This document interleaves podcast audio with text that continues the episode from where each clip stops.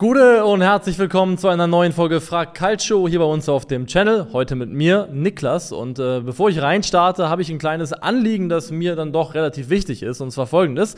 Ähm, ich fahre gemeinsam mit vier weiteren Personen Ende September oder beziehungsweise ins erste Oktoberwochenende rein mit dem Fahrrad von Köln nach Spanien. Wir fahren nicht alle gleichzeitig, sondern wechseln uns ab, machen quasi eine Staffelfahrt. Es fährt immer jemand 30 Kilometer und gibt dann an den nächsten ab. Das heißt, wir fahren nicht alle diese insgesamt, glaube ich, 1500 Kilometer. Heißt aber auch, es gibt keine richtige Pause. Es wird immer gefahren, Tag und Nacht.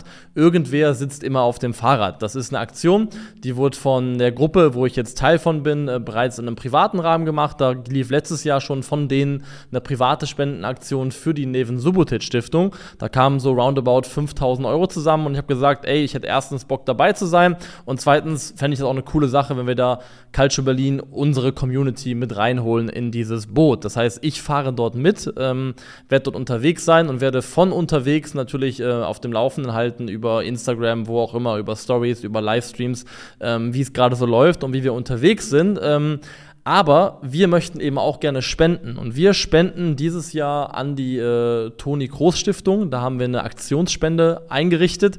Den Link dazu findet ihr auch hier in der Videobeschreibung. Und die Idee ist, dass im Idealfall, wenn ihr Bock habt, ihr gerne was spenden könnt. Äh, die Toni Groß Stiftung, die setzt sich ein für schwerkranke Kinder in verschiedenen Formen und verschiedenen Einrichtungen. Und ähm, wir würden gerne die Einnahmen, die hierbei zusammenkommen, eben an die Toni Groß Stiftung spenden. Die Idee ist folgende, damit es auch einen kleinen Reiz hat und ein bisschen Bezug zum Fußball, folgendes. Ihr könnt da bei der Spendenaktion hinterlegen ähm, euren Namen Theoretisch. Was ihr aber auch dazu schreiben könnt in dieses Feld ist, Fan von welchem Verein ihr seid. Also von wel ist es Deutsch? Weiß ich nicht. Aber von welchem Verein seid ihr Fan? Das könnt ihr dazu schreiben und solltet ihr dazu schreiben, denn ich werde zehnmal fahren, das heißt, ich sitze zehnmal auf dem Fahrrad und ich werde Trikots tragen von den vier Vereinen, die in Summe am Ende am meisten gespendet haben. Das heißt, die Fanlager, die am meisten gespendet haben, die vier, die am meisten gespendet haben, die diktieren am Ende, welche Trikots ich trage. Ich werde das des viertplatzierten Vereins einmal tragen, das des drittplatzierten zweimal,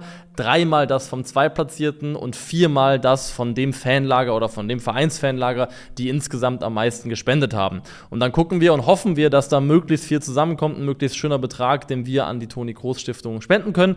Wie gesagt, ihr findet weitere Informationen sowohl, sowohl zu der Aktion als auch zur Toni Groß Stiftung unten in der Videobeschreibung. Ich würde mich freuen, wenn ihr uns da supportet. Finde das eine tolle Sache. Habt ihr auch selber Bock drauf auf diese sportliche Herausforderung. Und jetzt können wir reinstarten in Frag Calcio. Und die erste Frage kommt von Vincenzo Pacifico 3354. Was ist eure Meinung, in dem Fall meine Meinung, zu Lautaro Martinez? Der Mann spielt nun seit einigen Jahren bei Inter, genauer gesagt seit fünf Jahren. Zuvor spielte er, das ist meine Zusatzinformation, ähm, zuvor spielte er nur beim Racing, Racing Club de Ava, Avelenada. Er kam zu Inter, als die Mittelmaß waren, führte sie zurück in die Champions League, holte den Scudetto zurück nach Mailand, gewann mehrfach die Coppa und die Supercoppa und führte die Nerazzurri in den ins Champions League Finale. Es ist nun, er ist nun deren Kapitän. Ist er A, bereits jetzt einer der größten Intelligenten und B, wegen seiner Treue und seiner nicht genügend gewerteten Klasse, eine der größten Legenden des modernen Fußballs? Also ich lese aus dieser Frage raus, dass du vielleicht erstens Interfan sein könntest und zweitens großer Fan von Lautaro Martinez bist. Ähm, denn das ist ein recht großes Rad, was hier gedreht wird in dieser Fragestellung schon und was da mitschwingt. Ähm, ich weiß nicht, ob das alles Lautaro Martinez gemacht hat und vor allem alleine gemacht hat, Inter dorthin zu führen. Ich glaube, Inter hat auch andere Spieler, die auf dem Weg äh, zu den Erfolgen, die sie in den letzten Jahren wieder feiern konnten, wichtig waren. Ich denke da an ja, Nicolo Barella, ich glaube, zu Hochzeiten hat ein Milan Skriniar eine wichtige Rolle gespielt, ein Handanovic im Tor, ähm, Romelu Lukaku, als er noch da war. Es gibt, glaube ich, einige Spieler, die man nennen muss, die auch für Inter, Brozovic natürlich, ähm, Cananolu, die für Inter eine wichtige Rolle gespielt haben. Ich glaube nicht, dass es eine Einzelleistung ist, wo man sagen kann, das ist eine so ansonsten durchschnittliche Mannschaft, die von Lautaro Martinez in Eigenregie dorthin gehievt worden ist, aber ähm, um mal auf deine Frage zurückzukommen, ich mag Lautaro Martinez sehr, sehr gerne als Spieler. Inter ist somit die Mannschaft außerhalb der Bundesliga, die ich vielleicht in der abgelaufenen Saison am meisten habe spielen sehen, weil ich sehr, sehr oft mit einem guten Freund von mir Interspiele gucke, der auch Inter-Fan ist.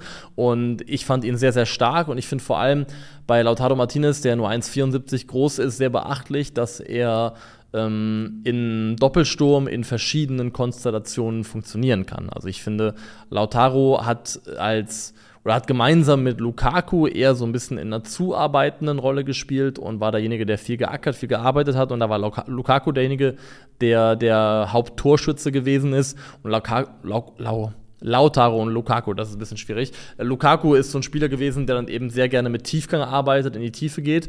Und dann hat Lautaro eben ja viel sich ins Kombinationsspiel auch eingebracht und das auch sehr, sehr gut gemacht. Und vor allem hat Lautaro Martinez dafür, dass er nur 1,74 groß ist, auch ein sehr ordentliches Kopfballspiel und eine gute Fähigkeit, den Ball mit Rücken zum Tor abzuschirmen und dann so zu spielen. Aber er kann eben auch anders. Ähm, hat man sowohl gesehen, als er in der Sturmpartnerschaft mit Edin Dzeko gespielt hat, der definitiv nicht derjenige ist, der hinter eine Kette geht und da mit Tempo jemandem davonläuft, zumindest nicht mehr. Und ähm, dass Lautaro sich dann auch problemlos so einer Rolle anpassen konnte.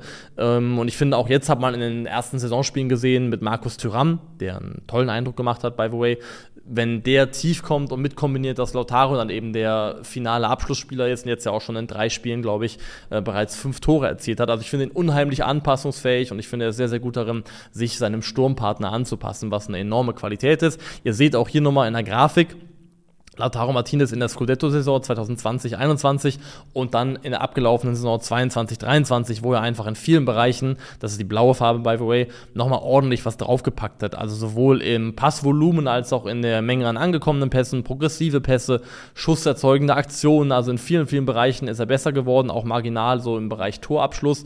Ähm, also hat, hat sich wirklich als Spieler stetig weiterentwickelt, was man streng genommen auch an allen seinen Stats ablesen kann. In der Serie A hatte er in seiner ersten Saison wo er auch nur 13 Startelf-Einsätze hatte, 6 Tore, danach 14 Tore und 3 Vorlagen, 17 Tore und 6 Vorlagen, 21 Tore und 3 Vorlagen und jetzt 21 Tore und 6 Vorlagen und in der aktuellen eben schon 5 Tore nach 3. Also man sieht bei Lautaro Martinez eine wirklich ähm, starke Entwicklungskurve, die immer weitergeht. Und das ist ein sehr, sehr gutes Zeichen für einen Spieler und ein sehr gutes Zeichen für Inter. Und ich finde, ich weiß nicht, ob ich das Legendenrad schon so spinnen würde. Ich glaube, er ist auf dem besten Weg dahin, eine Interlegende zu werden. Äh, absolut. Da müsste er vielleicht noch ein, zwei Jährchen auf jeden Fall für dranhängen und vielleicht noch einen Titel oder zwei noch gewinnen. Ich halte es auch für möglich, dass Inter dieses Jahr um den Scudetto äh, mitspielt und da ein ernstes Wörtchen mitzureden hat. Und dann glaube ich, kann er sich den Status Interlegende auf jeden Fall verdienen. Da gibt es auch nochmal Abstufungen. Also ähm, Javier Zanetti, den wird er wahrscheinlich nicht mehr ablösen, um, da auf dem Thron, so jemanden von, der, von dem Status jetzt, aber kann er auf jeden Fall werden und ähm, er ist vielleicht keine Legende des modernen Fußballs, aber ich finde es zumindest erfrischend und ich finde es schön, wenn Spitzenspieler, die auch andere Möglichkeiten vielleicht hätten, sich bewusst für einen Verein entscheiden. Ich finde die Monopolisierung von Talent entweder in Madrid oder primär in der Premier League ziemlich langweilig und schadet dem Fußball. Von daher, wenn Spieler wie Lautaro Martinez sich aktiv dafür entscheiden, weiterhin für einen Verein wie Inter zu spielen, das natürlich auch ein Spitzenverein ist, aber er hatte sicherlich andere Verdienstmöglichkeiten auch in England oder woanders, ähm, dann ist das grundsätzlich eine gute Sache, die man definitiv ähm, ihm hoch anrechnen kann. So würde ich das abschließend formulieren. Frage 2. Äh, Moritz VfB 7507 und am Name könnte man vielleicht schon erahnen, in welche Richtung diese Frage gehen kann. Äh, moin, wie schätzt du den Saisonstart von Stuttgart ein? Nach zwei souveränen Siegen nach drei Spielen ist der Saisonstart recht gut gelungen, dabei schön ausgeklammert, dass man fünf gefressen hat gegen Leipzig. Ähm, klar, sie werden Platz 3 nicht halten können, wird es trotzdem wieder mal Abstiegskampf oder schaffen sie mal eine ruhige Saison im Mittelfeld? Oder Denkst du, sie können sogar den Kampf um die Conference bzw. Europa League annehmen? Liebe Grüße. Liebe Grüße zurück auch an dich. Ich weiß nicht, ob der VfB Stuttgart so weit ist, dass sie ähm, den Kampf um die Europa League annehmen können. Das würde ich zumindest mal grundsätzlich ein bisschen in Zweifel stellen wollen. Aber was man festhalten kann, ist, dass der VfB Stuttgart äh, nach drei Spieltagen sehr, sehr gut dasteht, sehr, sehr gut reingestartet ist und das in meinen Augen definitiv kein Zufall ist. Das ist kein Glück. Ähm, sie haben wirklich so gut gespielt, wie sie aktuell tabellarisch dastehen. Das 5 zu 0 gegen Freiburg ist ein bisschen zu hoch ausgefallen, aber das 5 zu 1 gegen Leipzig eben auch. Das gleicht sich irgendwo wieder aus. Im Grunde genommen finde ich, dass es gerecht ist, dass der VfB die sechs Punkte hat, die er aktuell hat. Ähm, mich hat vor allem die erste Halbzeit in Leipzig, die ich mir sogar zweimal angeschaut habe, einmal live, Freitagabends und dann nochmal am Samstagmorgen mit der Möglichkeit Pause zu machen und nochmal zurückzuspulen haben sie mir enorm gut gefallen. Ich finde, die Abläufe sind sehr, sehr stark gewesen. Ähm, sie haben gute Lösungen gefunden, um das 4-2-4-Pressing von Leipzig zu umgehen, mit Stenzel, der ins Mittelfeld einschiebt und dafür sorgt, dass der Weg für Dani Olmung im Pressing nach vorne relativ weit ist. Ähm, diese gegenläufigen Bewegungen, Chris Führig oder Silas, die kurz kommen und dann Stenzel oder Ito, eben die Außenverteidiger, die gleichzeitig die Tiefe belaufen. Da wurde dann die Pressing-Falle von Leipzig teilweise auch gegen sie verwendet. Ich finde, sie haben mutig auch teilweise durchs Zentrum kombiniert, äh, mit Girassi jemanden gehabt, der da im Halbraum immer wieder sich angeboten hat. Und genau diese Dinge hat man jetzt auch gegen Freiburg gesehen. Da gab es auch diese Momente, wo sie das ausnutzen, diese gegenläufigen Bewegungen, dass einer andeutet, zum Beispiel Chris Führig kurz, Ito geht tief, kriegt dann den Ball von Angelo Stiller über die Kette. Daraus ist ein Tor gefallen. Du hast Girassi auch da wieder im Halbraum gehabt, ähm, wie er sich dort fallen lässt und anbietet, eine Überzahl schafft im Kombinationsspiel. Das sind alles klare Muster. Das ist kein Zufall, dass man das über mehrere Spiele wiedererkennen kann. Und ich finde, der VfB ähm, steht richtig gut da. Wenn man auf äh, The Analyst geht, das ist ein äh, sehr empfehlenswertes Statistikportal, da kann man zum Beispiel sehen, ähm, Open Play XG, also erwartete Tore aus dem Spiel heraus nach den aktuellen drei Spieltagen gibt es exakt zwei Mannschaften, die da vor äh, dem VfB Stuttgart rangieren. Und das ist Bayer Leverkusen und der FC Bayern München. Also sind da in sehr, sehr guter Gesellschaft mit ihren 5,42 erwarteten Toren. Ähm, das ist ein sehr, sehr starker Wert.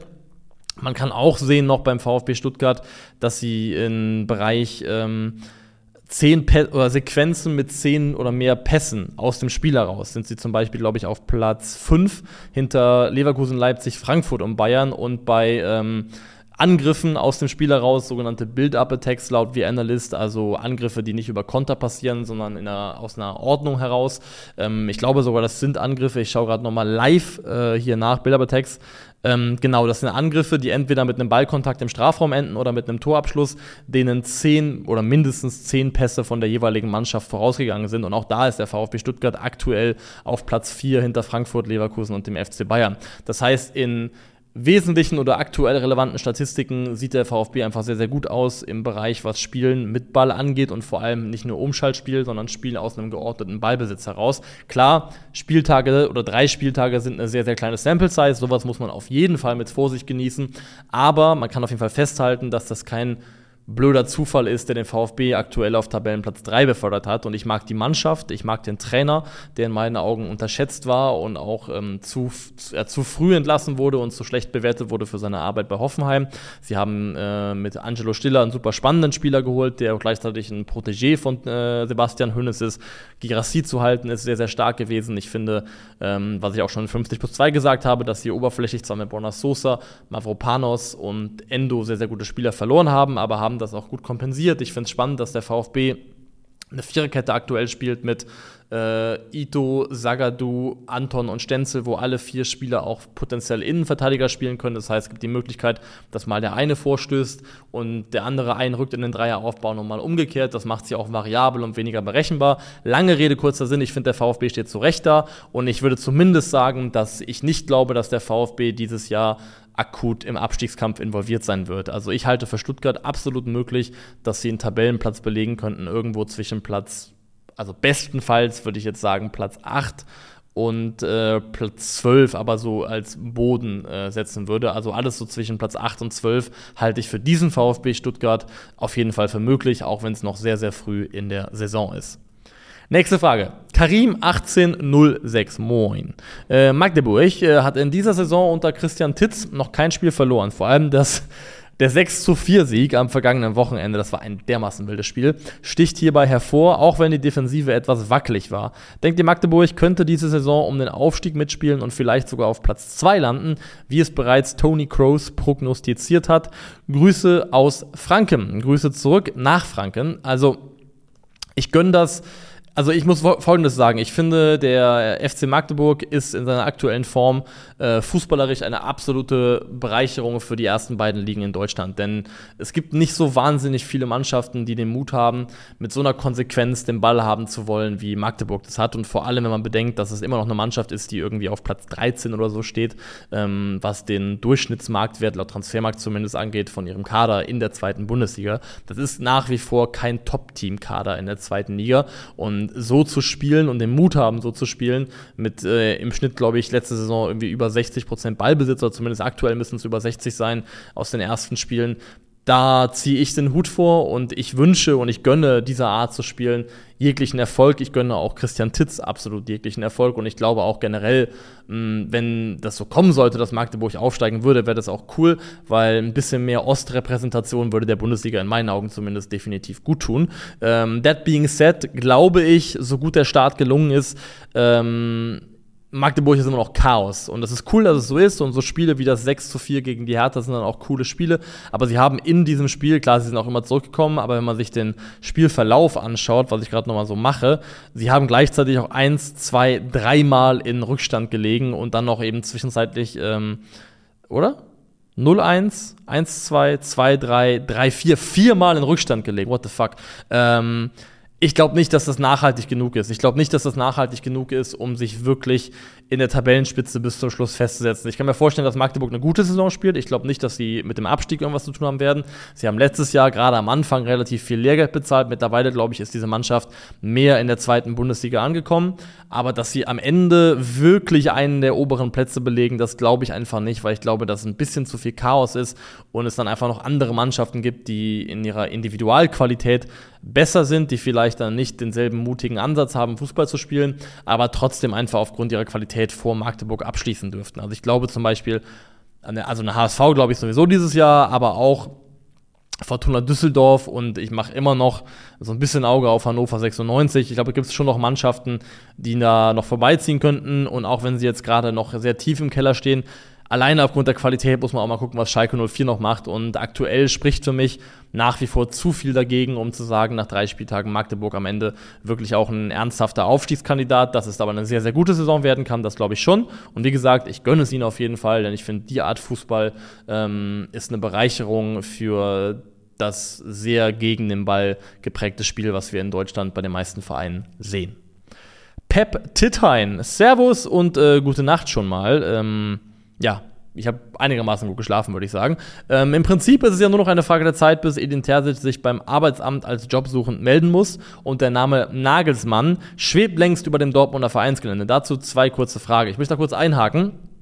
Du hast es ja, und das ist gar kein Thema, man darf ja auch ein bisschen polemisch sein, du hast es ja mit einer gewissen Häme formuliert, also der, die Formulierung, bis, Frage der Zeit, bis Edin Terzic sich beim Arbeitsamt als Jobsuchen melden muss. Ich möchte nur einhaken, weil ich klarstellen möchte, wenn wir über Dortmund sprechen und auch über Edin Terzic sprechen, dann passiert das nicht aus einer persönlichen Antipathie äh, gegenüber Edin Terzic heraus. Äh, Im Gegensatz sogar, Edin Terzic bringt alles mit, ähm, dass ich sagen würde, ich würde ihm den Erfolg von Herzen gönnen, wenn er denn auch sportlich einigermaßen verdient ist. Denn das ist, und ich verstehe deswegen auch, warum vielleicht es einigen Dortmund-Fans dann trotz allem schwerfällt, ähm, kritisch über einen Trainer zu reden. Es ist ja eigentlich der absolute Wunschtraum eines jeden Fans, eines jeden Vereins, dass jemand, der so vereinsnah ist, der so authentisch mit einem Verein verwurzelt ist, der Trainer ist und dann im Idealfall noch erfolgreich ist. Also eine bessere Märchengeschichte von der Trainerseite her hätte man sich in der abgelaufenen Saison, abgelaufenen Saison kaum vorstellen können als eine Meisterschaft vom BVB mit eben Edin Terzic. Ähm, deswegen, es geht ja nicht um Häme, es geht ja nicht um Spott. Ich finde nur einfach, dass ähm, der aktuelle Dortmunder Ist-Zustand dieser Mannschaft, wie sie Fußball spielt, äh, gegen Edin Terzic als Trainer spricht und ich bin davon überzeugt, dass es andere Lösungen gibt, die, ähm, was den, ja, was den taktischen, die taktische Einstellung dieser Mannschaft ist, was die Weiterentwicklung, die spielerische Weiterentwicklung dieser Mannschaft angeht, bessere Lösungen wären und auch vielleicht bessere Entscheidungen treffen würden, was die ähm, Zusammenstellung dieses Kaders angeht, wo Edin Terzic in meinen Augen, das wird vielleicht nochmal in dieser Woche in anderer Form ausführlicher besprochen, besprochen, auch einen größeren Einfluss hatte, als er vielleicht hätte haben sollen. Ähm, zu deiner Frage. Erstens glaube ich, dass Nagelsmann Dortmund als vierten Verein in der Bundesliga machen würde nach äh, Hoffenheim, Bayern und Leipzig. Also streng genommen mal der einen vernünftigen Verein trainiert. Von daher, ähm, ja, ich glaube das. Ich glaube tatsächlich, dass Julian Nagelsmann das machen würde. Ich glaube, vielleicht hat der FC Bayern Stint, der hat ja auch einige potenziell lukrative Angebote abgesagt. Von Chelsea über bei PSG war ja auch im Gespräch. Vielleicht hat Julian Nagelsmann gemerkt, dass es nicht immer sinnvoll ist, das Größtmögliche zum frühestmöglichen Zeitpunkt zu machen. Er ist in einer Position mit seinen 36 Jahren, dass es total verlockend ist, schon so schnell es geht, auf die allerhöchste Stufe der Leiter zu klimmen. Und bei den Bayern hat es ja ein Stück weit auch versucht und ist dann irgendwie auch an der Vereinsführung und Entscheidungen auf der Führungsebene gescheitert, ähm, die man zumindest nach wie vor kritisch sehen kann, aber das ist eben auch die Art und Weise, wie bei äh, absoluten Spitzenverein operiert wird. Das ist ein Haifischbecken und da gibt es im Zweifelsfall eben auch ähm, keine Gnade und keine Rücksicht auf irgendwelche persönlichen Befindlichkeiten. Und ähm, ich glaube, er hat vielleicht daraus gelernt, dass er nicht mit 36 oder mit 37, 38 schon auf dem absoluten Fußball-Olymp ankommen muss und deswegen auch vielleicht sein nächster Club nicht unbedingt sofort Real Madrid sein muss. Und wenn er mit 42 oder mit 45 noch Real Madrid-Trainer werden würde, also in sieben oder in neun Jahren, was auch immer, er immer noch ein sehr, sehr junger Trainer wäre. Das ist halt eine spannende Lage, in der Julian Nagelsmann ist, weil es für seine Art von Trainerlaufbahn ganz, ganz wenige Präzedenzfälle gibt. Pep Guardiola ist jemand, der sehr, sehr früh am absoluten Fußball-Olymp war, beim FC Barcelona. Aber es gibt halt nur eine Handvoll Leute, finde ich, die eine Trainerkarriere so früh gestartet haben wie Nagelsmann und das dann auch geschafft haben, diese erfolgreich auf dem Spitzenlevel zu etablieren. Also Andres Villas-Boas ist jemand, der mir so als Shootingstar mit jungen Jahren einfällt, der aber eben nicht in der Lage war, sich in der absoluten Weltspitze, Weltspitze als Trainer nachhaltig festzusetzen. Und deswegen glaube ich, Dortmund könnte für ihn eine gute Station sein und Hey, ganz ehrlich, vielleicht hätte er auch Bock drauf. Vielleicht hätte er auch Bock drauf, nochmal in Deutschland zu zeigen, dass er es eben kann und dann der große Herausforderer zu sein und zu sagen, ich bin jetzt der Trainer, der hierfür dafür sorgen möchte, dass der BVB wieder deutscher Meister wird und das ausgerechnet um dem Verein, der gesagt hat, ich bin nicht gut genug zu beweisen, dass ich es eben vielleicht doch gewesen bin. Das wäre eine Art der Motivation, die ich auf jeden Fall nachvollziehen könnte und äh, von daher halte ich das für möglich, dass Julian Nagelsmann das machen würde. Ich weiß nur nicht, ob der FC Bayern das zuließe, weil aktuell ist er noch unter Vertrag und so wie ich das verstehe, müsste eine Ablöse, Ablöse gezahlt werden. 10 Millionen Euro stehen wohl, glaube ich, so als grobe Forderung im Raum. Erstens kann und will der BVB, BVB die überhaupt berappen? Und zweitens, will der FC Bayern das Risiko angehen, Johann Nagelsmann freizugeben für Betrag X an Borussia Dortmund mit dem Risiko, was ja durchaus real ist. Wir haben gesehen, wie knapp das in der abgelaufenen Saison war, mit dem Risiko, dass Julian Nagelsmann der Trainer ist, der mit Borussia Dortmund die äh, Meisterschaftsserie von jetzt elf Titeln in Folge von äh, Bayern München beendet. Und dann ist der FC Bayern in dem Fall der Depp der Nation. Ähm, deswegen, das, glaube ich, steht dem Wechsel eher im Weg als die grundsätzliche Bereitschaft von Julian Nagelsmann. Zur Frage, wenn nicht, wer wären aus deiner Sicht die ersten Alternativen? Ist aktuell schwierig zu beantworten, weil du eher, weil, weil bei einem Trainerwechsel mitten in der Saison du nur nach Namen gehen kannst, eigentlich, die aktuell nicht unter Vertrag stehen. Und da habe ich jetzt nur drei, die mir mehr oder weniger einfallen würden, die ich für möglich hielte. Graham Potter ist einer davon, der ist an Chelsea gescheitert, aber er wird nicht der Letzte sein, der an diesem Chaosverein scheitert. Und ich halte ihn nach, nach wie vor für einen potenziell sehr kompetenten Trainer. Er hat ähm, im Ausland bereits gearbeitet. Klar, ich glaube, in Anführungszeichen nur in, äh, in Norwegen, meine ich, ähm, aber da eben auch sehr erfolgreich bei Östersund, wobei das war, glaube ich, Schweden, kann auch Schweden gewesen sein.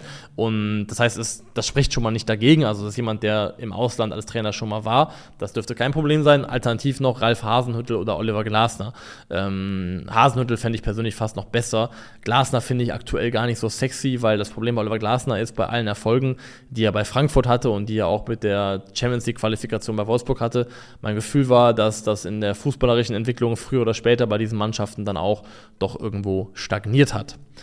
Ja, so viel dazu. Wir ziehen weiter. Maria GX3TS was sind äh, eure, deine Gedanken zum Thema Kameras in den Kabinen, wie es beispielsweise bei den All-or-Nothing-Dokus oder auch teilweise in der aktuellen La Liga-Saison vorzufinden ist? Denkt ihr, es beeinflusst die Spieler dahingehend, dass sie sich anders, eventuell überlegter verhalten und oder die Gruppendynamik verändert wird, als der Fall wäre, wenn keine Kameras laufen würden? Also ich bin grundsätzlich der Meinung, dass eine laufende Kamera immer ein Stück weit verändert, ähm, wie jemand denkt und oder wie jemand handelt und agiert. Das hat einen Einfluss, das glaube ich schon. Ähm, nach allem, was man gesehen hat in diesen Dokus, ist es schon so, dass das nicht immer bedeutet, dass Leute sich immer nur zurückhalten und plötzlich nichts mehr sagen wollen. Jetzt erscheint ja am Wochenende die ähm, All or Nothing Doku vom DFB-Team zur Weltmeisterschaft in Katar, die wir uns übrigens äh, am Freitagabend, zumindest einen Teil davon, im Watchalong gerne gemeinsam mit euch anschauen möchten.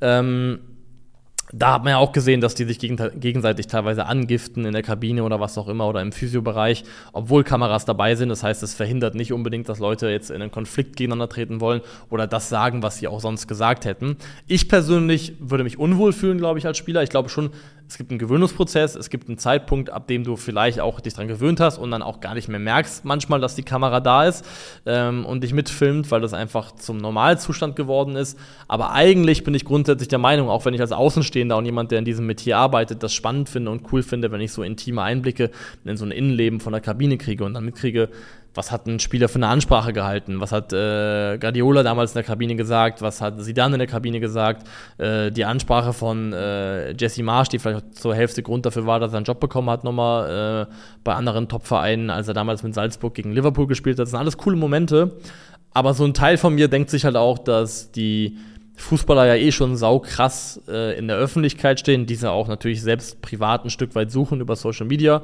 Aber ich persönlich hätte das Gefühl, wenn ich Spieler wäre, würde ich mir wünschen, dass die Kabine ein geschützter Raum bleibt, ein privater Raum, in dem eben auch ein Austausch möglich ist, ohne sich Gedanken darüber machen zu müssen, ob das jetzt jemand mitfilmt und mitkriegt und nach außen dringt. Weil ähm, das ist auch Teil der Wahrheit, dass, glaube ich, im Privaten jeder Mensch Dinge sagt, die er so nicht unbedingt öffentlich sagen würde. Und das ist ja auch dann immer was passiert, wenn zum Beispiel irgendwelche, keine Ahnung, von Leuten dann private Gesprächsfetzen, Chatverläufe, was auch immer an die Öffentlichkeit geraten. Da steht dann irgendwas drin, was dann oft auch vielleicht irgendwie, ähm, ja, nicht in Ordnung ist oder falsch ist. Ähm, aber da denke ich mir halt oft, das ist halt auch private Kommunikation und ich tue mich immer schwer damit, wenn private Kommunikation öffentlich wird, weil es muss eigentlich auch diesen Raum geben, in dem jemand sich privat äußern kann, ohne eben diese Sorge zu haben. Deswegen ich als Spieler fände das persönlich, glaube ich, ganz einfach nicht so geil.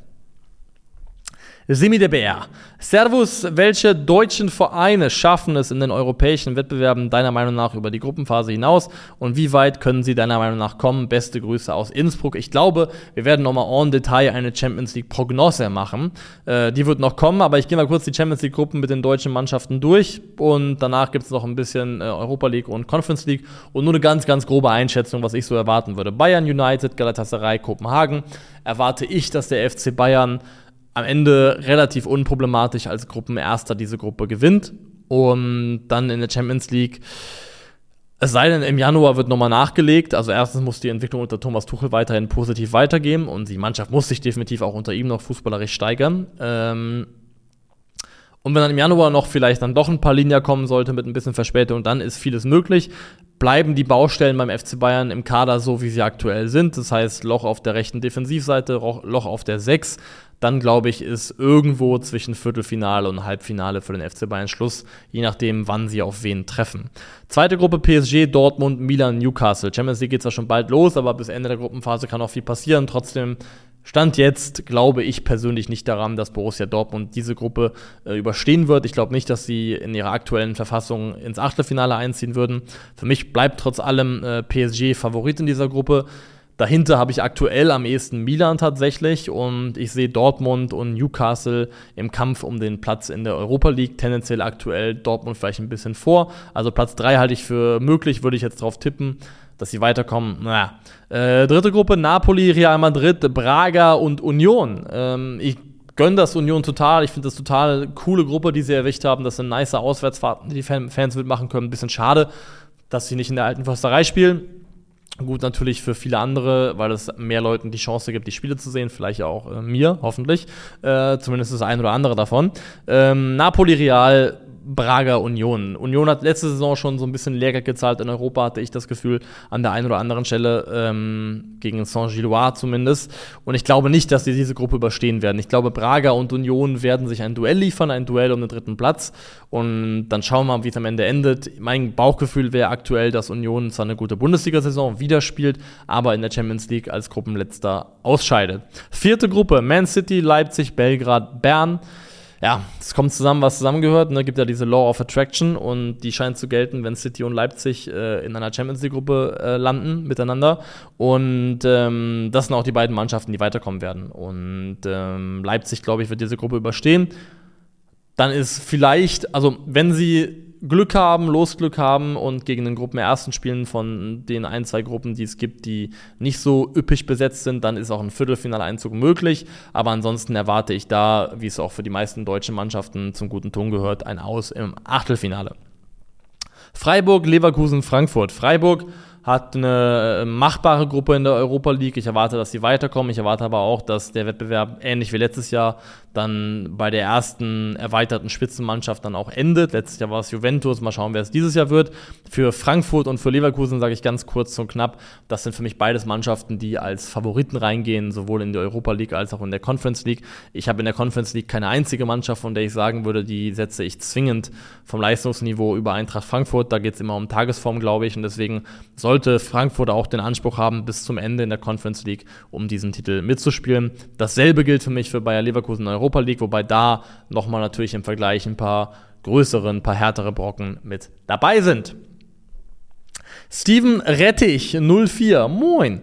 Äh, Kevin B. Renz, Jonas Wind, Victor Boniface und Zero Girassi haben alle einen fantastischen Saisonstart hinter sich und stehen zudem nach drei Spieltagen allesamt vor. Psch kleine Baby am Schreien. Äh, hört ihr vielleicht nicht. Äh, stehen zudem nach drei Spieltagen allesamt vor Harry Kane in der Torschützenliste. Äh, daher meine Frage: Welcher dieser vier Geheimfavoriten könnte Harry Kane im Rennen um die Torjägerkanone über 34 Spieltage am ehesten die Stirn bieten? Liebe Grüße aus dem schönen It's Ho. Ähm, Grüße zurück nach It's a Ho, Steven Rettich. Ähm, Kevin Behrens, Jonas Wind, Victor Boniface und Zero Girassi. Wenn das jetzt hier Wer wird Millionär wäre und ich würde einen 50-50 Joker nutzen, dann wären die ersten beiden Antworten, die verschwinden würden, Kevin Behrens und Jonas Wind. Kevin Behrens und Jonas Wind glaube ich bei beiden Spielern nicht dran dass sie über eine ganze Saison gesehen haben, die Scoring Power aufrechterhalten, über eine ganze Saison gesehen die Scoring Power aufrechterhalten können, um wirklich Harry Kane die Stirn zu bieten. Also erstmal muss ja auch Harry Kane liefern, muss er erstmal machen, sah jetzt ein bisschen blass aus gegen Gladbach, ich glaube trotzdem, dass er am Ende irgendwo 20 Tore plus macht. Ähm, also ich hätte eher sogar gesagt 25 plus, wenn er fit bleibt. Ähm, das ist so, glaube ich, die Marke, die man, die man anvisieren muss. Und ich glaube auch, dass man eben entsprechend so viele Tore braucht, um Torschützenkönig zu werden. Äh, wenn man nicht Harry Kane heißt, die traue ich potenziell eigentlich fast keinem von den Spielern zu. Kevin Behrens und Jonas Wind aber auf jeden Fall nicht. Und das Wind ist gut in die Saison gestartet, schöner Assist auch im letzten Spiel. Aber Jonas Wind ist von seiner ganzen Anlage in meinen Augen kein 20-Tore-Plus-Stürmer. Jonas Wind ist jemand, der, glaube ich, auch in der Bundesliga 15, 16, 17 Tore machen kann, aber das ist in meinen Augen das höchste der Gefühle. Kevin Behrens, toller Start. Ich glaube aber, dass er ähnlich heiß läuft gerade zum Start, wie das eben auch unter anderem äh, Geraldo Becker in der abgelaufenen Saison gemacht hat. Anderer Spielertyp, aber, glaube ich, ähnliches Phänomen. Kevin Behrens wird abkühlen, wird, glaube ich, eine gute Saison spielen, wird bestimmt auch zweistellig treffen in der Bundesliga, aber ernsthafte Chancen auf die Torjägerkanone, die sehe ich da nicht. Die sehe ich hingegen schon. Äh, am ehesten zumindest, sowohl bei Victor Boniface als auch bei Zero Girassi. Bei Boniface ist es eine Mischung aus seiner eigenen Qualität, ähm, die unbestritten vorhanden ist, die wir jetzt schon gesehen haben, und der Tatsache, dass er aktuell zumindest in der formstärksten äh, spielstärksten Mannschaft der Bundesliga spielt und das alleine dafür sorgen wird, dass seine Teamkollegen dafür ähm, sorgen, dass er ausreichend Chancen kriegt, um seine Tore zu machen. Das ist einfach ein Wettbewerbsvorteil, den er zum Beispiel über Zero, gegenüber Zero Girassi hat. Ähm, aber auch der VfB, haben wir eben gesehen, spielt nach vorne sehr, sehr gut, ist in der Lage, sich eine ordentliche Menge an Torchancen zu erarbeiten und davon wird Zero Girassi auch weiterhin profitieren, vor allem, weil er eben auch jemand ist, dem du nicht viel geben musst. Seru Girassi ist, finde ich, jemand, der als Stürmer sehr, sehr gut auch selber für die Chancen arbeitet, der gut mitkombinieren kann und der auch sich toll bewegt als Stürmer. Ich fand echt der Lauf gegen äh, Freiburg bei seinem zweiten Tor, glaube ich, ähm, da nimmt er die Freiburger Innenverteidiger so dermaßen hops mit der, mit der wirklich der Antäuschung auf den kurzen Pfosten und dann aber ein sehr, sehr dynamischer Wechsel, ähm, hat sich komplett weggestohlen. Ich mag Seru Girassi sehr, sehr gerne. Ich habe ihn ja auch in einem Shopping Guide hier dabei gehabt als äh, neuen Stürmer für Milan, äh, als kostengünstig günstige Möglichkeit für die Neuen und hätte auch bin nach wie vor der Meinung, dass er das hätte machen können und spielen können. Jetzt spielt er noch ein Jahr für den VfB. Ich freue mich sehr darüber und glaube auch, dass Jero Girassi in dieser Saison über 15 Tore für den VfB machen wird. Ob es am Ende reicht, um in die Nähe von Harry Kane zu kommen und auch ein ernsthafter Kandidat zu sein, mal sehen. Aber ich glaube, von denen, die wir aktuell haben, sind Boniface und Girassi, denen ich am ehesten zutraue, über eine ganze Saison gesehen, ein ähnliches Niveau zu halten zu dem, was sie aktuell abgeliefert haben. Letzte Frage. Ui, ging schnell. Ähm, Mager 1309. Hey, nachdem Chelsea nahtlos an ihre Leistungen aus der Vorsaison angeknüpft hat, wollte ich gerne eure Meinung zu dem Verein und den Geschehnissen auf dem Transfermarkt wissen.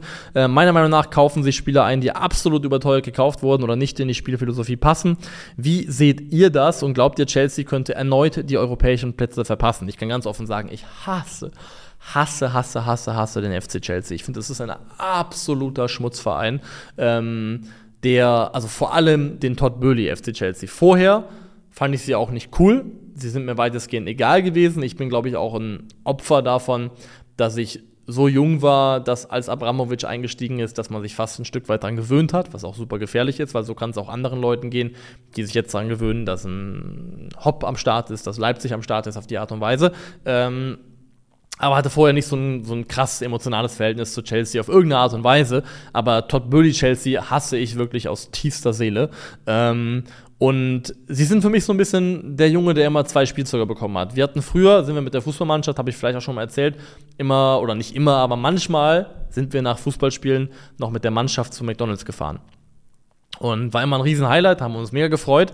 Und wir hatten einen in der Mannschaft, der hatte, äh, also wir waren wirklich halt kleine Kinder, ne? also muss man jetzt auch dementsprechend betrachten. Wir waren irgendwie sechs, sieben Jahre alt, acht Jahre alt vielleicht. Der hatte aber trotzdem schon seine Mutter so weit abgerichtet, ähm, dass sie wusste, auch ich muss ein Happy Meal bestellen, ähm, um für mein, mein Kind äh, den Vorteil von zwei Spielzeugen zu erarbeiten. Also das, der war immer er derjenige als einziger von uns allen, der zwei Spielzeuge hatte. Und wir haben alle so eine richtige kindliche Missgunst, so einen kind, kindlichen Neid auf ihn empfunden und waren dementsprechend nicht gut auf ihn zu sprechen. Bei wo eines meiner Alltime Highlights, ähm, dass ähm, mein Vater einmal bei McDonalds war und da glaube ich ähm, diese Leute gesehen hat und wieder gesehen hat, dass der da äh, zwei bekommt. Und damals waren von Digimon, von der ersten Generation, gab es so kleine Plüschtiere von allen ähm, mittleren, äh, mittleren Entwicklungen. Also nicht hier Koromon und sowas, sondern Agumon, äh, die kleine Grüne, dieser rote Käfer. Wie hießen die nochmal? Alles vergessen, Alter. Die gab es auf jeden Fall alle als Kuscheltiere, so kleine. Und mein Vater hat mir einmal auf einen Schlag alle mitgebracht und das ist bis heute einer meiner äh, all-time-favorite äh, Kindheitserinnerungen. Weiß nicht, ob das gut oder schlecht ist. Ähm, darum geht's aber nicht. So gucke ich bis auf Chelsea. Es ist auch so ein bisschen Missgunst dabei, wo ich mir denke, Alter, da sind dann auch einfach coole Spieler mit dabei, die gekauft habe, wo ich sage, die hätte ich gerne in einem anderen Verein gesehen, in einem Verein, den ich nicht so scheiße finden muss, ähm, weil sie einfach den Markt geflutet haben und zugeschissen haben mit, der, mit Kohle und mit Baseballverträgen bis 2028, 29, 30, was auch immer. Ähm, allein die aktuelle Transferperiode, also mal von unten nach oben, was Ablöse gekostet hat. Ähm, Angelo, 15 äh, Millionen, David Washington 16 Millionen, Petrovic 16 Millionen, Roberto San Robert Sanchez 23 Millionen, Leslie Ugochukwu 27, Nicolas Jackson 37, Axel Disasi 45 Millionen, äh, Cole Palmer 47 Millionen, Christopher Nkunku 60 Millionen, Romeo, Romeo Lavia 62 Millionen, Moises Caicedo fucking 160, 116 Millionen, 464 Millionen ausgegeben in einer scheiß Transferperiode. Das ist einfach nicht mehr cool. Wer soll, also das ist ja auch irgendwie, wer, wer will den Überblick behalten über so viele Neuzugänge? Das ist auch, wer für mich als Fan auch total absurd, mich dann irgendwie mit 15 neuen Gesichtern irgendwie bekannt machen zu müssen. Und ich finde vor allem im Mittelfeld bricht sich das Bahn, dieser absolute Überfluss, so wirklich einfach nur ähm, verschwenderisch der Spieler angehäuft. Also du hast da im Mittelfeld die Option Caicedo, Enzo Fernandez, Romeo Lavia, Ugo Chukwu, Conor Gallagher und Chukwuemeka. Das ist absoluter Overkill. Und da sind einige Spieler dabei, die werden notwendigerweise, wenn alle fit bleiben, wenig spielen, wo ich denke, ey, die werden viel besser aufgehoben bei einem anderen Verein. Ähm, und das wirklich, also, dass Caicedo, Enzo und Lavia bei Chelsea gehortet und auch ein Stück weit aktuell, glaube ich, noch versaut und verschwendet werden, finde ich sehr, sehr schade. Dahingegen finde ich, dass ihre Innenverteidigung wirklich schlecht aufgestellt ist.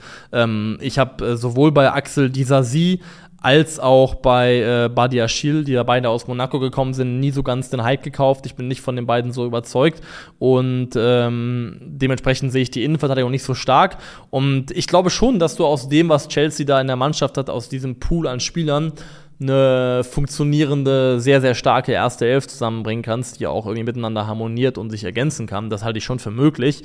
Ähm, du musst es nur eben erstmal schaffen, aus so einer Ansammlung von Leuten, die sich auch alle teilweise diesen Sommer erst kennengelernt haben, ein funktionierendes, intaktes Mannschaftsgebilde zu bauen. Und das ist Stand jetzt bei Chelsea auf jeden Fall nicht gelungen. Und ich glaube nicht, äh, dass es gelingen wird zu einem Maße, das dafür sorgt, dass sie am Ende in den Top 4 landen. Ich sehe Chelsea definitiv zum Saisonende nicht im Champions League-Bereich finishen. Aktuell sind sie nach vier Spieltagen äh, Zwölfter, ein Sieg, ein Unentschieden, zwei Pleiten. Unter anderem jetzt zu Hause 0 zu 1 gegen Nottingham Forest verloren. Ähm, und ich sehe, wie gesagt, Chelsea mit diesem Chaos, was da auch ist, mit äh, der Menge an Spielern, die erstmal zusammengeführt werden müssen, sehe ich nicht in der Champions League. Streng genommen würde ich sogar sagen, ich habe aktuell City, Arsenal, Liverpool, United, Brighton und eigentlich sogar Postecoglou Spurs ähm, die zwar weniger gemacht haben, aber sich sinnvoll verstärkt haben und die deutlich kohärenter wirken als Mannschaft, äh, habe ich eigentlich alle vor Chelsea. Das heißt, ich kann mir sogar sehr, sehr gut vorstellen, dass diese Mannschaft nicht nur die Top 4 verpasst, sondern vielleicht sogar auch nicht in den Top 6 landet. Halte ich durchaus für möglich. Und ganz ehrlich, ich würde mich darüber freuen, weil wie gesagt, Chelsea ist ein Verein, dem ich definitiv ähm, dieser Tage den Dreck unter den Fingernägeln nicht gönnen würde. Das war's. Das war Fra Calcio für heute. Ich hoffe, euch hat Spaß gemacht. Mir auf jeden Fall. Ich fand, da waren sehr, sehr gute Fragen dabei. Kein Gefühl dafür, wie lange das jetzt war. Hoffentlich haben wir einen schönen Sweet Spot erwischt. Ich wünsche euch eine schöne äh, Länderspielpause, in der wir uns sicherlich hoffentlich nochmal hören und sehen werden. Äh, liked das Video, wenn ihr es mochtet. Äh, abonniert den Kanal, wenn ihr Bock habt. Und ansonsten macht es gut. Auf Wiedersehen.